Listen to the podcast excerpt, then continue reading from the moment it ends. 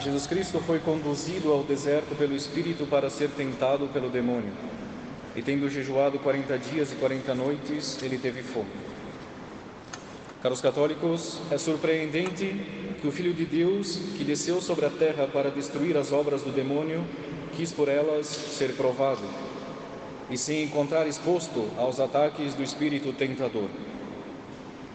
Mas são quatro grandes razões, como assinala Santo Agostinho, que o fizeram passar por tais tentações, e todas elas a nossa, ao nosso próprio proveito.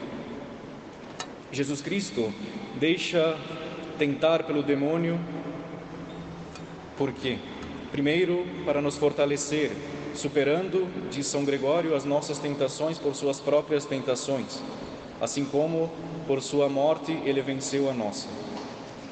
Segundo, para nos encorajar, oferecendo-nos o seu exemplo. Terceiro, para nos tornar mais vigilantes e prudentes, fazendo-nos saber que ninguém deve acreditar estar seguro, pois ele próprio, sendo Deus, foi atacado pelo demônio. E quarto, para nos instruir, nos, mostrando quais as armas nós devemos usar e como nós podemos nos defender diante dos ataques. Mas, acima de tudo, caros católicos, duas coisas são notáveis e devemos prestar muita atenção. Uma é que ele veio, é, uma é que ele vai para o deserto, onde é tentado apenas pela inspiração do Espírito de Deus. A outra é que ele só é tentado a fazê-lo depois de ter jejuado e mortificado a sua própria carne. Para os católicos, nós não podemos vencer as tentações de Deus sem a graça. Falamos aqui de uma vitória cristã meritória diante de Deus.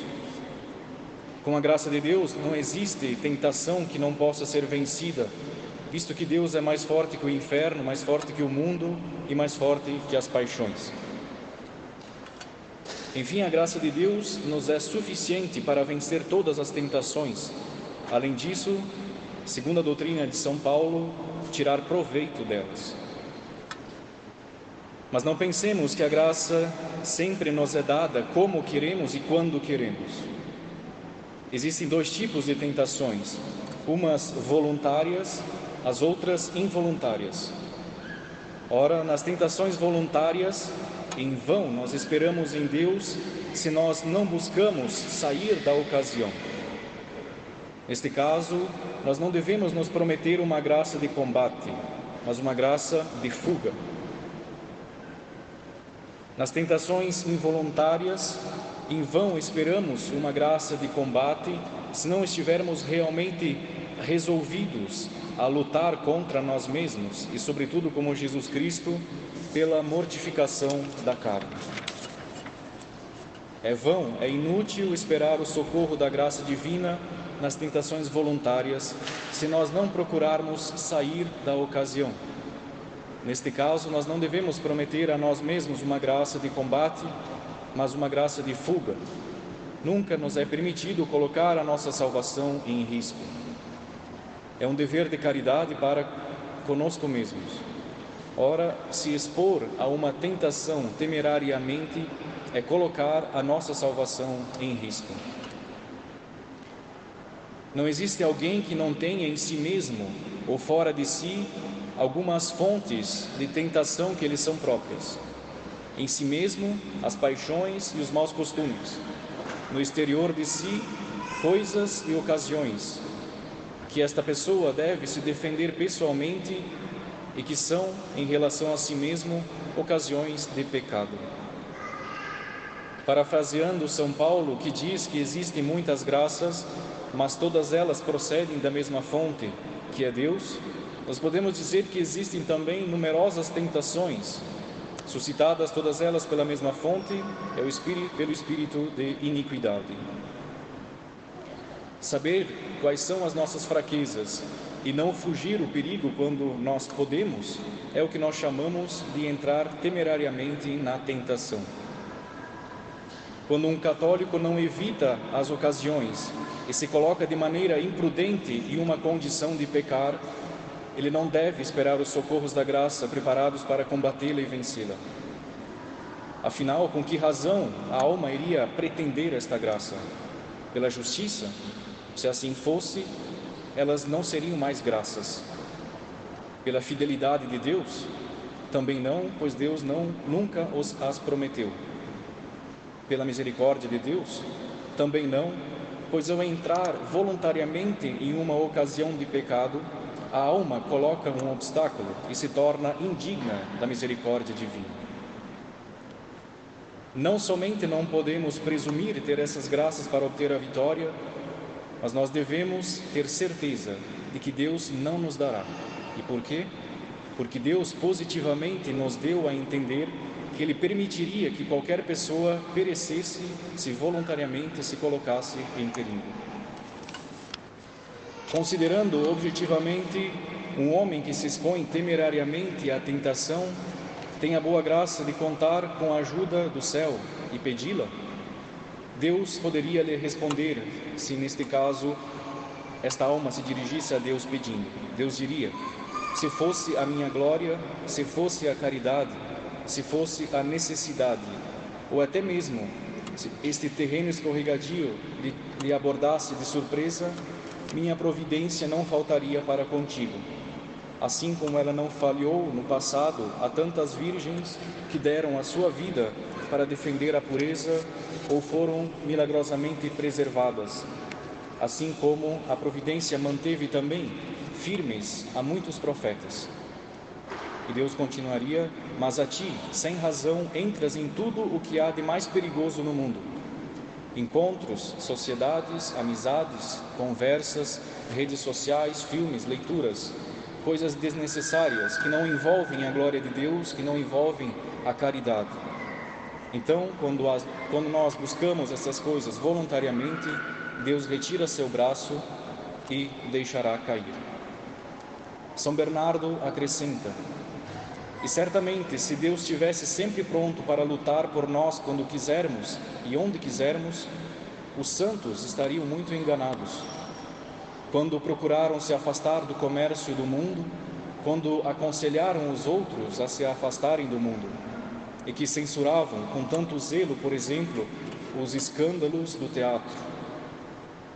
São João Maria Vianney, ele teria se enganado quando ele aplicava todas as suas forças em arrancar seus paroquianos das mesas dos bares da pequena cidade de Ars. Por que Deus recusa seu socorro a um pecador que se expõe voluntariamente à tentação? É em virtude da honra de sua graça e a fim de que ela não sirva de pretexto à nossa temeridade e ainda para punir a nossa presunção. Pois entrar voluntariamente na tentação é tentar a Deus, e não há melhor punição para este pecado que o próprio abandono de Deus. Entrar voluntariamente em tentação é tentar a Deus de três maneiras. Primeiramente, em relação à sua onipotência, pedindo a Deus um milagre sem necessidade. A ordem natural é que nós saiamos das ocasiões de pecado, visto que nós podemos fazê-lo. Mas nós queremos que Deus, contra as leis de sua providência, nos sustente com, a sua, com uma assistência extraordinária. Deus disse a Ló: saia de Sodoma. Se Ló tivesse permanecido, teria Deus o salvado das chamas que caíram sobre aquela cidade? Aquilo que Deus disse a Ló, ele diz também a nós. Mas a atitude de Ló nem sempre é imitada por nós. Quando o espírito tentador, no evangelho de hoje, quer convencer a Jesus Cristo de fazer milagres desnecessários, o que lhe responde nosso Senhor? Ele diz: Não tentarás o Senhor teu Deus. Ao nos permitirmos as ocasiões de pecado, nós queremos que Deus faça por nós aquilo que Jesus Cristo mesmo não fez por si. Segundamente, nós tentamos a Deus em relação à sua misericórdia. A misericórdia de Deus é sem limites, nós dizemos, mas ela é somente para aqueles que se encontram na tentação de maneira involuntária. Quando nós não, não buscamos fugir das ocasiões, nós queremos que esta misericórdia se estenda também a nós, como se, fosse, como se fôssemos os mestres de Deus. Por fim, nós tentamos a Deus por hipocrisia, querendo ser dissimulados diante de Deus, onde a nossa boca pede a Deus que nos livre dos nossos males, mas os nossos pés caminham em direção ao pecado. Mas, Padre, o mundo em que vivemos é uma casa repleta de ocasiões e, tenta tentações quase insuperáveis. Bom, eu concordo, mas o mundo é assim somente para aqueles que estão contra, que não estão contra. O mundo é assim somente para aqueles que estão contra a ordem de Deus. Se pela vontade de Deus nós temos que viver no mundo enfrentando riscos, as tentações desse mundo não serão invencíveis para nós, pois Deus nos defenderá. Tempos difíceis fazem pessoas santas, dizemos. O problema está que em um mundo onde reina o pecado, nós usamos do mundo mais do que nós precisamos dele. Muitas vezes nós estamos apegados a uma pessoa cuja companhia deveria ser deixada. Nós frequentamos lugares que, para o bem da fé e da virtude, deveriam ser deixados de lado. Quanto às tentações involuntárias, as graças de combatê-las serão inúteis também se nós não decidirmos a combatê-las nós mesmos e, sobretudo, pela mortificação dos sentidos. A graça nos é dada, nem segundo a nossa vontade e nem conforme o nosso gosto, mas em uma certa ordem estabelecida por Deus, fora da qual ela permanece inútil e sem frutos.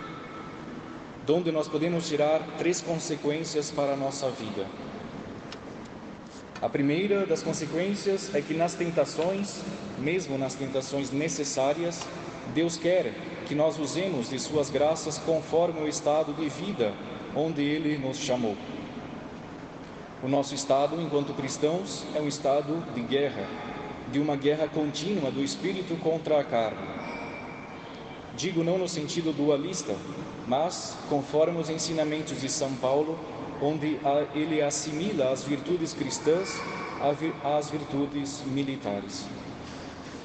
Assim, confiar na, gra na graça nas tentações sem estar determinado a resistir e lutar é esquecer o que somos e criar uma graça imaginária. Tal, porém, é a nossa desordem. Nós queremos graças que não nos exijam esforço, nem nos lembremos, nem sem nos lembrarmos que Jesus Cristo veio para nos trazer não a paz, mas a espada. A segunda consequência é que a primeira das táticas de guerra é de enfraquecer o inimigo. Ora, nosso inimigo, como diz São Paulo, é a nossa carne, somos nós mesmos. Esta carne escrava da concupiscência. É necessário então, conclui São João Crisóstomo, adestrar a nossa carne pela mortificação, se nós queremos que a graça triunfe sobre a tentação. São Bernardo acrescenta que o primeiro efeito da graça é apagar a concupiscência, mortificando a carne. Não querer mortificar-se, no entanto, querer que a graça nos sustente, é querer que a concupiscência e a graça nos dominem ao mesmo tempo. Como os santos combateram a tentação? Pela mortificação da carne. E por acaso os meios de santificação dos nossos dias seriam diferentes dos meios do passado? Teria Deus esquecido o seu Calvário? A têmpera da graça que nós temos em nossas mãos é a mesma da que fez grandes santos. A verdade é que nunca uma vida nutrida em meio aos prazeres e comodidades não saberá su suportar as dores de uma vida verdadeiramente cristã. Para os católicos, a terceira consequência, sem pretender explicar neste sermão o que consiste a mortificação da carne, mas permanecendo apenas nos princípios gerais, é que talvez, talvez esse termo fira os nossos ouvidos, é que a mortificação é necessária em todas as condições, mas principalmente para aquelas pessoas que estão mais sujeitas às tentações. A Igreja determinou o tempo da Quaresma como um tempo propício para estas práticas. Até a reforma do Código de Direito Canônico, em 1983, até então, todos os dias de Quaresma eram dias de jejum.